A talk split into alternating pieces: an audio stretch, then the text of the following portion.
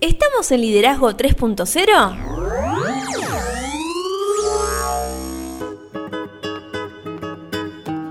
Bienvenidos a Liderazgo 3.0, un espacio que crece día a día y en el que analizamos un tema poco trabajado como es el liderazgo. Quienes conformamos este espacio comprendemos que el liderazgo es un concepto que cambia vidas y lo hacemos con el fin de agregarle valor a cada uno de ustedes, nuestros oyentes.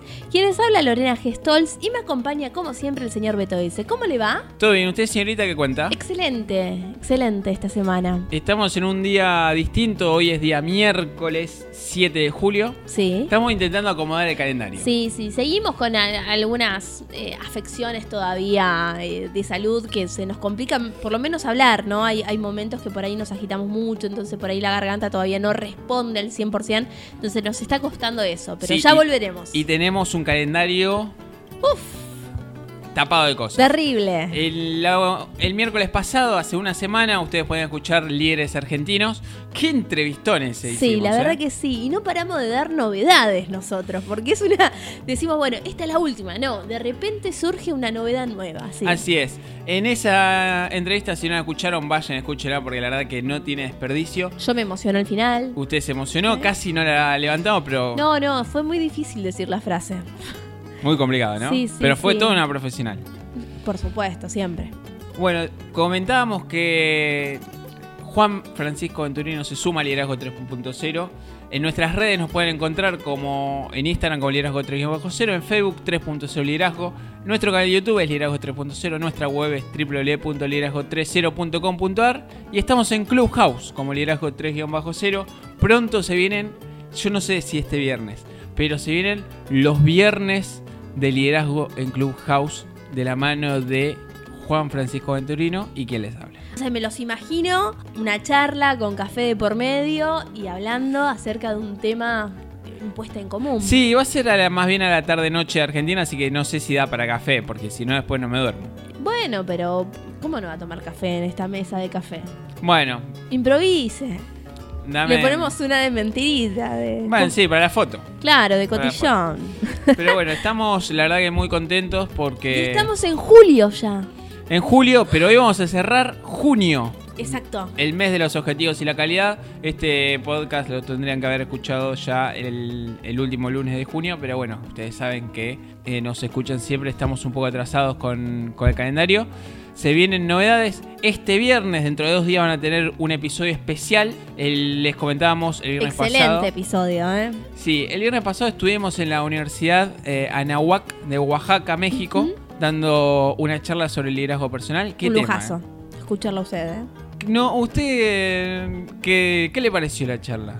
Insisto, lo van a escuchar después cuando, cuando lo, lo puedan escuchar el, viernes. Pero fue algo, la verdad, que mm, no, no tiene desperdicio la exponencia suya. O sea, de principio a fin es algo que, que nos invita a reflexionar, nos invita a, a esto de estar predispuestos a cambiar paradigmas, a, a comprender que todo nace en nosotros, ese cambio que buscamos por ahí en otros, en realidad si no lo enfocamos en, en principio nosotros no va, no va a tener resultados.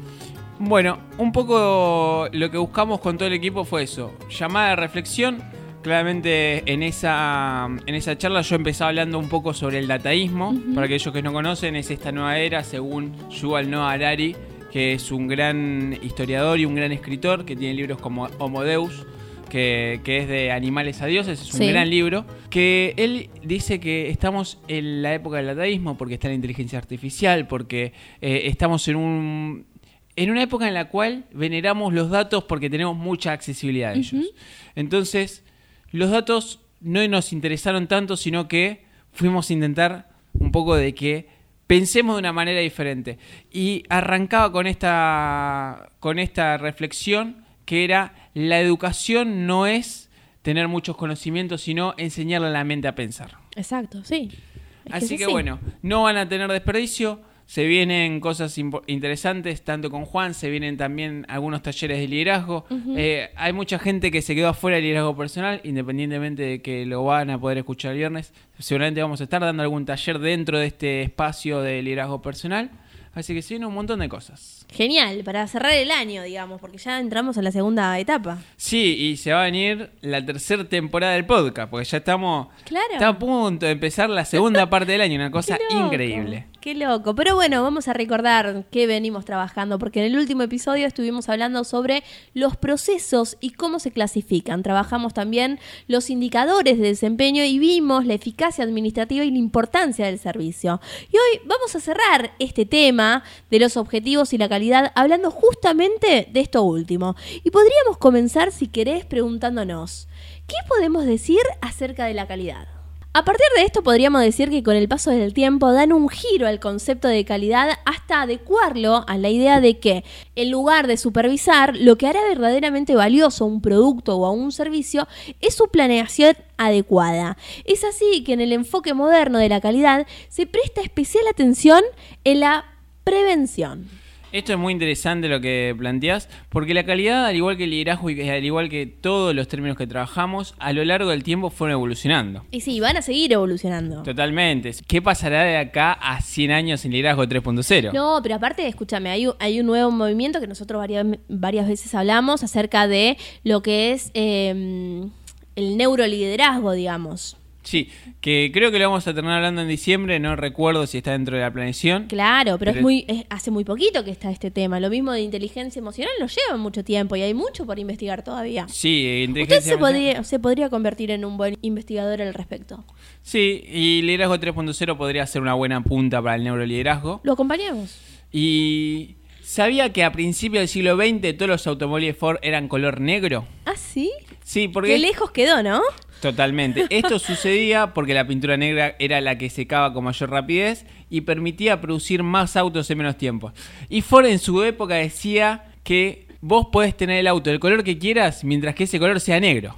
¡Qué loco! Así es, sin embargo la demanda del mercado les hizo comprender la necesidad de utilizar otros colores. Este es un ejemplo de calidad orientada a las necesidades del cliente o usuario. Y de acuerdo a Tarigulo, que en el 2001 decía que de esta manera podemos afirmar que la calidad de principios de siglo que afectaba solo al producto y significaba detectar los errores para posteriormente corregirlos, ha evolucionado hasta impregnar a todas las actividades de la organización, por lo que para su consecución es necesaria la prevención y la participación de todos los miembros de la misma. Dicho esto, nos podemos meter en lo que es el enfoque moderno de la calidad, que em, empieza a trabajarse el año 1990 a través de los estudios de Feigenbaum, quien define la calidad como la satisfacción de las necesidades del cliente o usuario en la adquisición de un bien o en la recepción de un servicio. Sí, qué importante esto de, ir analizando el cliente, ¿no? Varía mucho a lo largo de la historia, a lo largo de, hasta en, breves años. Sí, y también quiero marcar algo, ¿no? Que a partir de la década del 90 empieza a haber un cambio de paradigma radical, porque empieza el enfoque moderno de la calidad, apareció la inteligencia emocional, el liderazgo dio un vuelco al liderazgo moderno. Sí, e, e, esa raíz también de, la ciencia, ¿no? Y de, esta ciencia que eh, fue accesible a, muchos ámbitos de investigación que por ahí hasta ese, hasta ese tiempo era muy reducido en sectores muy seleccionados, ¿no? Así es. Y en 1994, avanzando un poco, Espinosa y Pérez definen la calidad como la ausencia de deficiencias o algo excepcionalmente bueno en su tipo, pero partiendo del tronco conceptual de la administración, en el que la calidad, en su sentido más amplio, nos habla de una filosofía, un sistema, y un proceso administrativo. Acá aparece también la palabra proceso, que es algo que nosotros venimos trabajando y mucho. Sí, totalmente.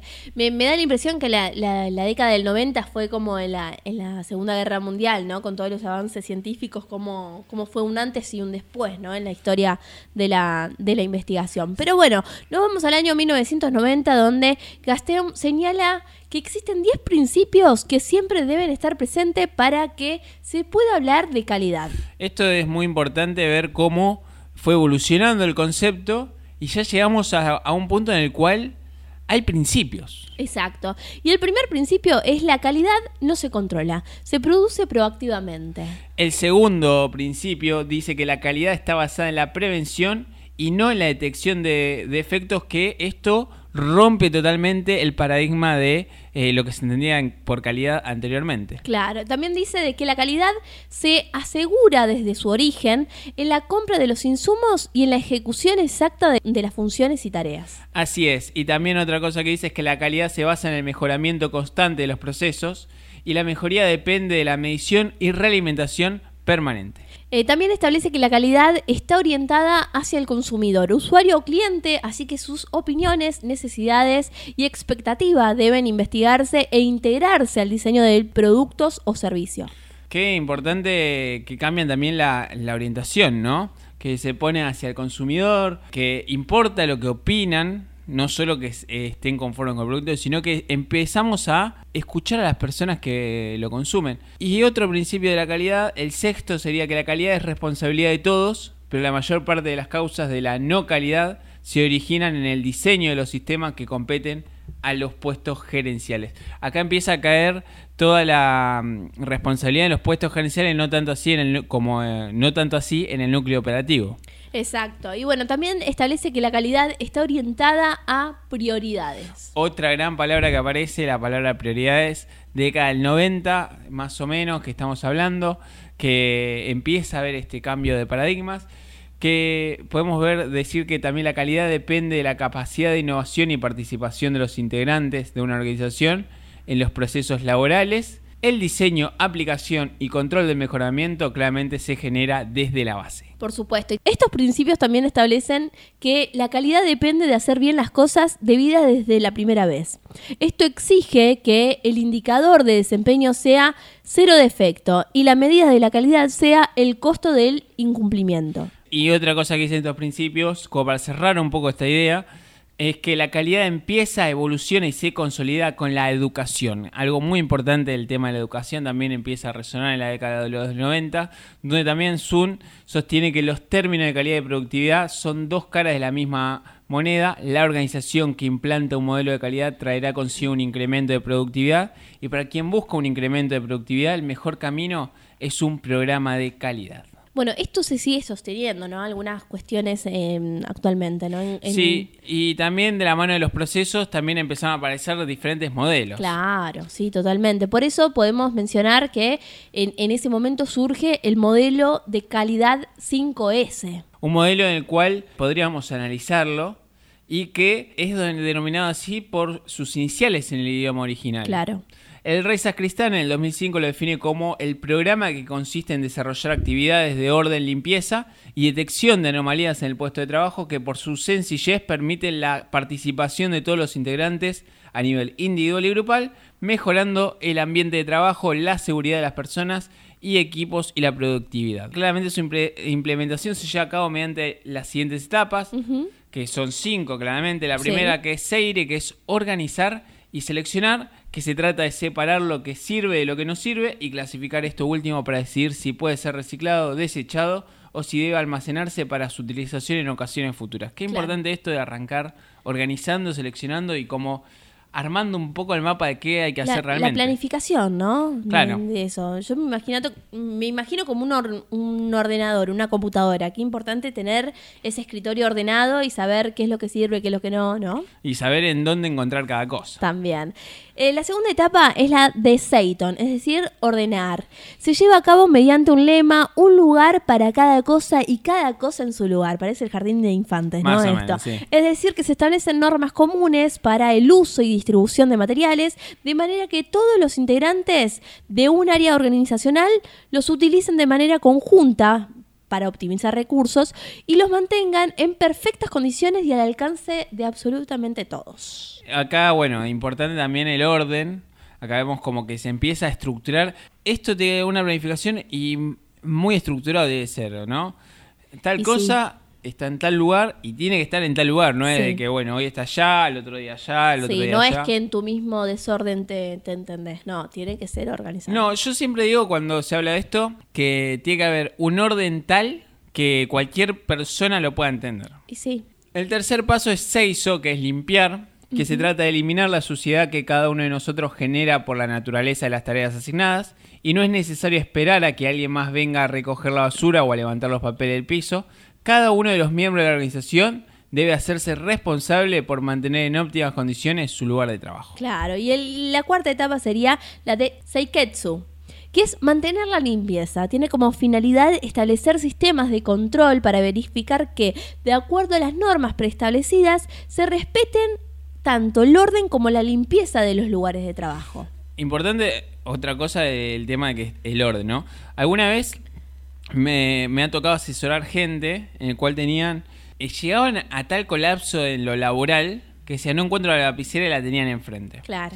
Y en esos casos yo siempre le- los invitaba a que limpien a cero el escritorio, porque la mente de general se, si se mimetiza con lo que ve.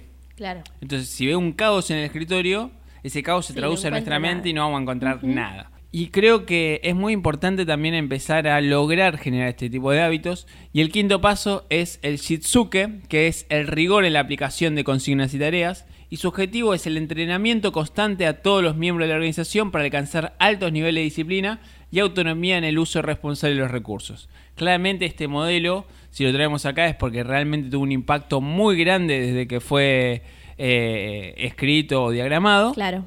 Y claramente tiene ventajas en la implementación si lo logramos implementar de una manera Claro. Si lo implementás, no va a ser satisfactorio de, de la mañana a la noche. No, O es un proceso. Claro, es un proceso que se tiene que ir puliendo a medida que lo vamos transitando. Así es, y dentro de las principales ventajas que conlleva la implementación de este modelo al interior de la organización se encuentran las que vamos a mencionar a continuación. Sí, la primera y la principal es que fomenta el trabajo en equipo. Así es, otra cosa que pasa es que se incrementa la productividad porque este modelo se traduce en menos servicios defectuosos, menos averías, menos accidentes, menos nivel de inventarios y sobre todo menos traslados inútiles. Claro, y por ende también lo que hace es mejorar el clima laboral mediante este modelo. Podemos tener más espacio, satisfacción por el lugar en el que se trabaja, mejor imagen ante el público, mejor compromiso y responsabilidad de la ejecución de las diferentes tareas y mayor cooperación y, por supuesto, trabajo en equipo. Esto es muy importante también entenderlo, porque es un modelo que tiene un impacto muy importante a Claro. nivel liderazgo, a nivel coaching, a nivel eh, planea- planificación. La verdad que, que se trabaja muchísimo con este modelo.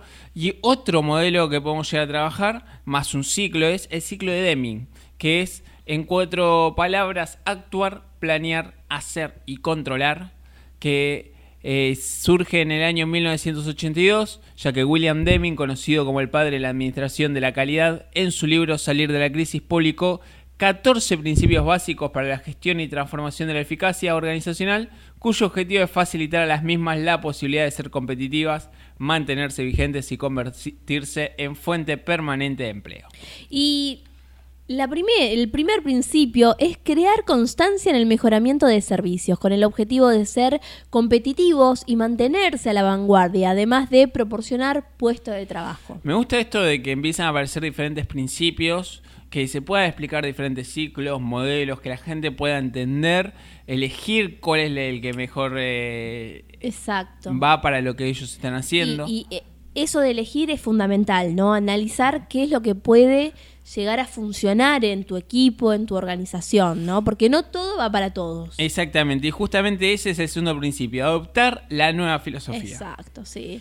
También debes dejar de depender de la inspección para lograr la calidad. También Siempre- es importante esto, ¿no? Porque no tenemos que esperar que alguien venga a fijarse cómo estamos haciendo nuestro ¡Ay, trabajo. se vino el inspector! Claro. No, dale. Porque así lo que logramos es hacer el doble o el triple de trabajo. Claro, yo conocí organizaciones donde eh, el inspector avisaba con tiempo el día que iba a caer y me acuerdo que, que ese día eran todos súper profesionales. Solo ese día. Solo ese día. Después eh, ponía un pie afuera el inspector y chau, llegaba el caos de vuelta. Era como mm, eh, el inspector Archundia. Sí, ¿no? Aparte una calidad laboral divina, todos, todos contentos, felices. No, y al- se iba y era... Caos. Que no vuelva, ¿eh? Porque a veces te hacía la magia de salir y entrar y... Como Archundia. Y lo Claro. agarraba a Bart haciendo alguna maldad. Y sí. El cuarto principio es terminar con la práctica de comprar a los más bajos precios. En lugar de esto, minimizar el costo total en el largo plazo. Esto de, mm, nos invita a buscar tener un solo proveedor para cada recurso basándose en una relación de largo plazo de lealtad y confianza. Empieza a aparecer la lealtad, la confianza. Claro. Son, son conceptos muy importantes. Sí, y que, que vienen uno detrás del otro, ¿no? Que, Sí. que uno se va logrando esta confianza, claro, exacto. Y también este principio nos permite mejorar constantemente y por siempre los sistemas de servicio y planeación de cualquier actividad. Y otra cosa importante también es la educación, por eso hay que implantar la formación del trabajo a través de las capacitaciones. Claro, y por supuesto este principio también nos invita a desarrollar e- e implantar el liderazgo. Qué importante que en la década del 80, porque del 82, Deming, eh, ya se hable de liderazgo, ¿no? Un liderazgo que todavía no asomaba como el liderazgo moderno que conocemos hoy, Claro. que no asomaba todavía como un pensar diferente, sino que era un tímido pensar diferente, porque la verdad que era una, un contexto mundial muy complejo, saliendo de la Segunda Guerra Mundial, todavía el mundo se estaba acomodando, eh, y, y la verdad que hablar de, de estos principios en esa época es realmente llamativo, me parece. Sí, por supuesto, pero además eh, esto, ¿no? Que, qué importante es que un concepto se, se cierre en una palabra, ¿no? En la palabra liderazgo, pero si bien se, se- en ese momento se ejercía el liderazgo. Y no solo eso, sino que el octavo principio dice que hay que eliminar el miedo y construir confianza. Claro. Porque de esa manera claramente todos van a poder trabajar más eficientemente. Así es, y el noveno principio decía que debemos derribar las barreras entre los departamentos o áreas. Esto se da mucho, en, inclusive hoy en muchas empresas hay como competencias entre las áreas y, y lo- las personas nunca logran entender de que están todos, Sí. que si la empresa le va bien, salen todos beneficiados. Sí, igual eh, he, he leído que existen organizaciones donde, por ejemplo, ya no se usa la división de área, o sea, división mediante algo físico, ¿no? Claro. Y si, si en realidad están funcionando en un ambiente donde por ahí existían estas divisiones, se implementaron las puertas, sin puertas. O sea, escenarios sin puertas, como para que todos tengan acceso y sientan eso, ¿no? Que todos son parte de todo. Eso es muy interesante. Y también otra cosa que nos invita a estos principios es a eliminar eslóganes, exhortaciones y metas pidiendo cero defectos o nuevos niveles de productividad. Estas exhortaciones solo crean relaciones de rivalidad como lo estamos mencionando. También nos invita a dar a conocer de manera oportuna a todos los integrantes de la organización las metas y los resultados que se esperan alcanzar.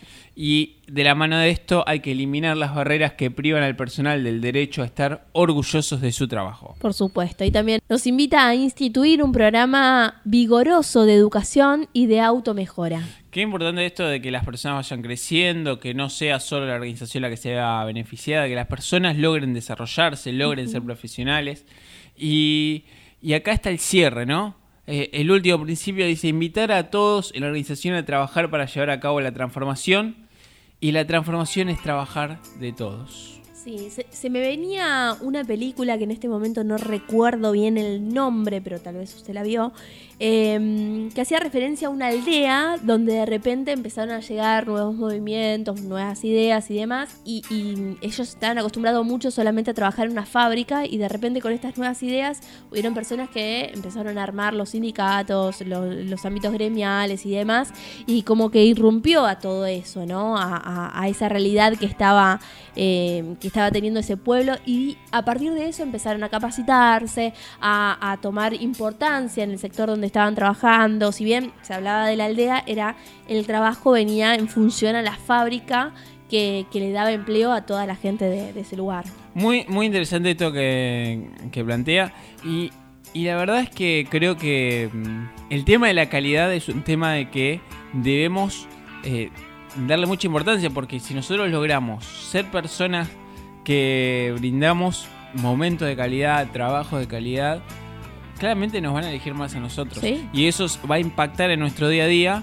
Y ahí es donde nosotros hacemos hacer menos, pero de mayor calidad. A esto Sí. nos referimos. Hacer menos cosas, pero con un mayor impacto. Sí, totalmente ¿No? coincido. Y creo que es una buena manera para cerrar este mes de junio. En julio, estamos en... Siempre venimos con un episodio. Pero bueno. Ya nos vamos a poner al día. Sí, sí, ya, ya. Comentarios del episodio. Como siempre, me quedo con más preguntas que respuestas. Me invitó a reflexionar muchísimo, no solamente hoy, sino que el viernes próximo también vamos a, a- reflexionar con la exponencia de usted. Y, y bueno, quedarme con esto, ¿no? No solamente nos puede funcionar este tema de la calidad en, en- nuestro ámbito del- de, trabajo, en nuestro ámbito de, de, de, de- de equipo, no sé, deportivo y demás, sino que nuestro círculo íntimo también. Si nosotros empezamos a brindar momentos de calidad, eh, realmente va, va a cambiar nuestra calidad de vida. Sin lugar a dudas. Y el próximo lunes vamos a abrir el mes de la planeación estratégica, que lo tuvimos que haber abierto hoy. Pero bueno, ya, ya nos vamos a poner al día. Ya.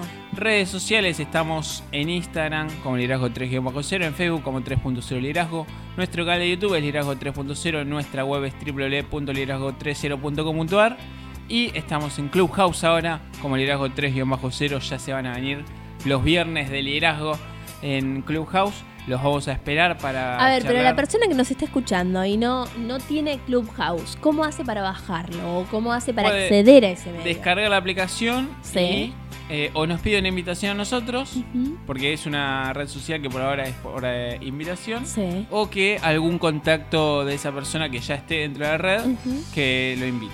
Bien, y, y podemos participar, o sea, hacerles preguntas, podemos... Sí, eh, Clubhouse básicamente es eh, un lugar donde la palabra Clubhouse es un club y una Sí. casa. Entonces lo que te invita es unirte a un club desde tu casa, en el cual nosotros vamos a abrir una sala, se van a poder unir todas las personas que quieran, aquellos que simplemente quieran escuchar, lo- como oyentes lo van a poder hacer, aquellos que tengan ganas de comentar van a poder levantar la mano y directamente expresar tu opinión, su opinión, y en caso de que tengan ganas de expresar su opinión y no se animen, van a poder escribirnos para poder eh, debatirlo en el momento y poder sacar el máximo provecho de los temas que vamos a llevar. Genial, los vamos a estar acompañando en ese momento. Así que allá vamos.